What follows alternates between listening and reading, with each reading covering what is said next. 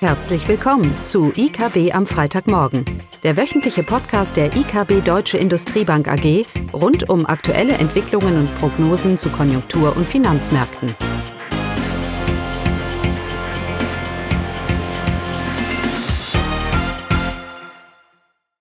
Hallo und herzlich willkommen zu IKB am Freitagmorgen.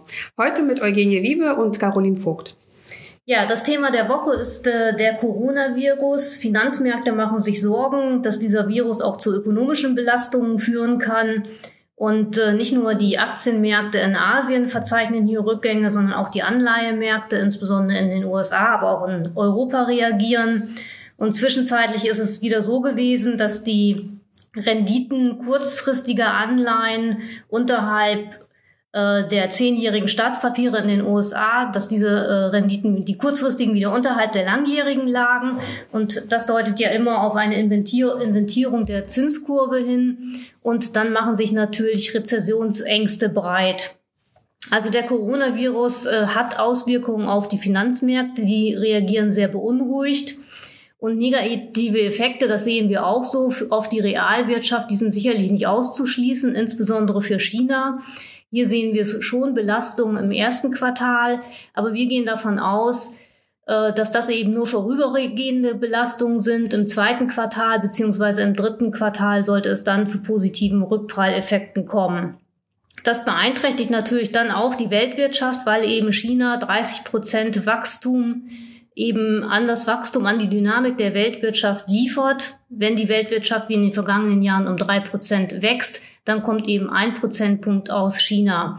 Also wenn es zu einer Eintrübung des Wachstums kommt, kommt im ersten Quartal in China, dann hat das natürlich auch Auswirkungen auf die Weltwirtschaft. Aber wir gehen, wie gesagt, davon aus, das sind vorübergehende Effekte, die sich dann im zweiten, dritten Quartal dann wieder positiv auswirken sollten, weil wir dann positive Rückpralleffekte sehen. Also im Jahresverlauf sollte sich die Wirtschaft und sollten sich auch die Belastungen durch den Coronavirus wieder auflösen und wieder erholen. Äh, vor diesem Hintergrund sind natürlich aktuelle Daten, die bisher vorliegen, äh, Dezember, Januar-Werte, Januar-Werte für Stimmungsindikatoren, äh, die sind natürlich aussagekräftig, aber ähm, die dürften weitaus positiver ausfallen, weil hier eben der Coronavirus noch nicht enthalten ist als demnächst die, die Februarzahlen. Hier werden wir sicherlich dann die Verunsicherung durch den Corona-Effekt sehen.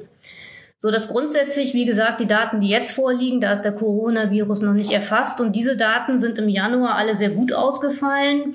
Das gilt für die Stimmungsindikatoren in den USA. Das waren hervorragende Werte. Auch die vorliegenden Arbeitsmarktzahlen für die USA sind sehr gut, so dass wir weiterhin davon ausgehen, dass die US-Wirtschaft sich weiter sehr solide entwickeln sollten sollte. Wir gehen davon aus, dass wir eine Verlangsamung sehen. Das hatten wir auch schon oft des Öfteren hier gesagt für die USA. Aber dass doch die US-Wirtschaft weiterhin robust wachsen sollte und wir ein BIP-Wachstum von 1,9 Prozent weiterhin prognostizieren. Ja, das äh, zur aktuellen Lage, die natürlich äh, beeinträchtigt ist durch den Coronavirus. Aber wir haben ja noch nicht mal die abschließenden Zahlen für 2019 vorliegen. Die sind jetzt zum Teil erst gekommen wie zum Beispiel für die Eurozone, oder? Ja, genau. Äh, letzten Freitag wurde dann die erste Schnellschätzung für das BIP-Wachstum ähm, im vierten Quartal für die Eurozone veröffentlicht. Ja, die Zahlen sind eher enttäuschend schwach ausgefallen. Das BIP konnte nur ein mageres Plus von 0,1 Prozent zum Vorquartal erreichen. Ja, so ergibt sich für das Gesamtjahr laut der Schnellschätzung ein BIP-Wachstum von 1,2 Prozent für die Eurozone.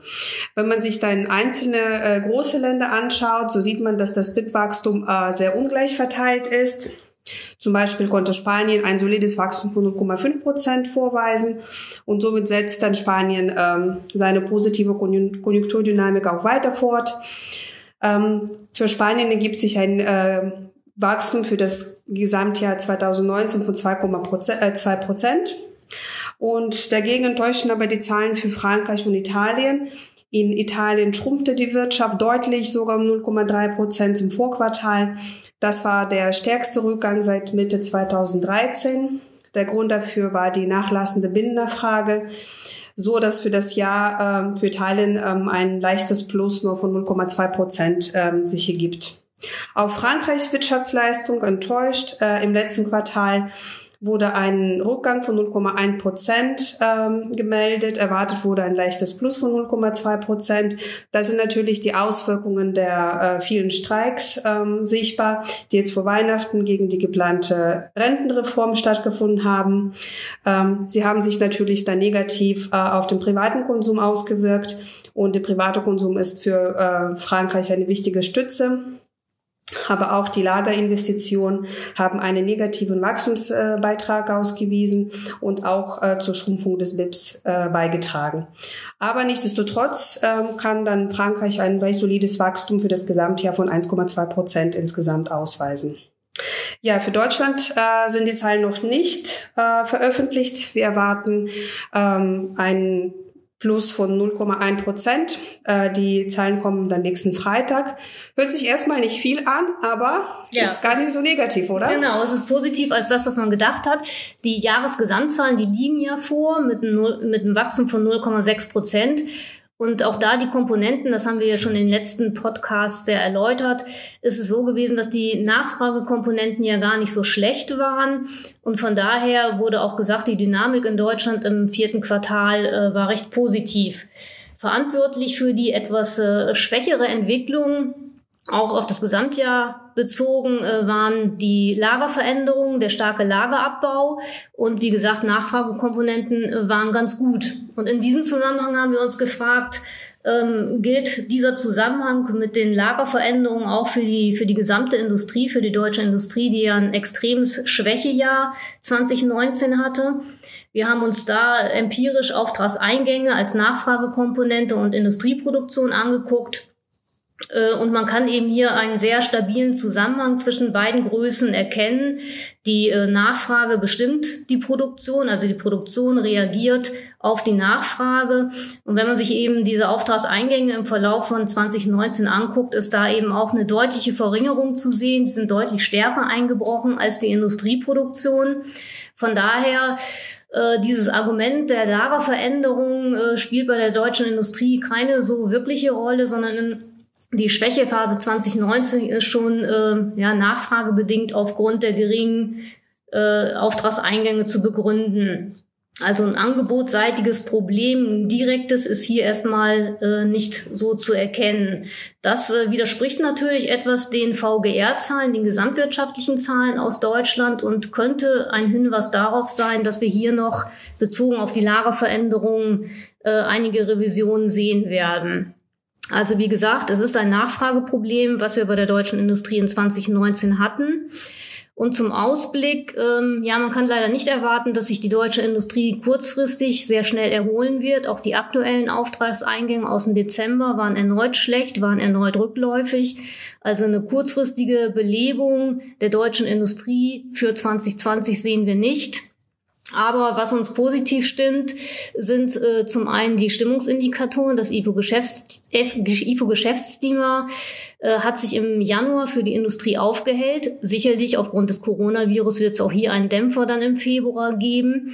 Aber auch die weltweite Industrieproduktion, was auch ein wichtiger Treiber für die deutsche Industrie ist, auch hier sehen wir Belebungstendenzen so dass äh, wir zumindestens äh, es so sehen würden, kurzfristig gibt es keine Aufhellung für die deutsche Industrie, aber Überraschungspotenzial in 2020, wenn sich ähm, ja die äh, Unsicherheiten um den Coronavirus legen, ähm, Überraschungspotenzial hat die deutsche Industrie eben aufgrund der Belebung der weltweiten Industrieproduktion. Ja, abschließend bleibt festzuhalten, wie gesagt, Coronavirus, äh, das ist jetzt das, was die Märkte umtreibt. Aber wir gehen davon aus, dass das wirklich nur ein vorübergehender Effekt ist im ersten Quartal und dass sich dann Finanzmärkte und auch die Volkswirtschaften von diesem Virus wieder erholen werden. Ja, damit dann ein schönes Wochenende. Tschüss. Das war das wöchentliche IKB am Freitagmorgen. Sie wollen immer über neue Ausgaben informiert bleiben?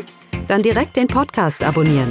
Oder besuchen Sie uns unter www.ikb-blog.de slash podcast.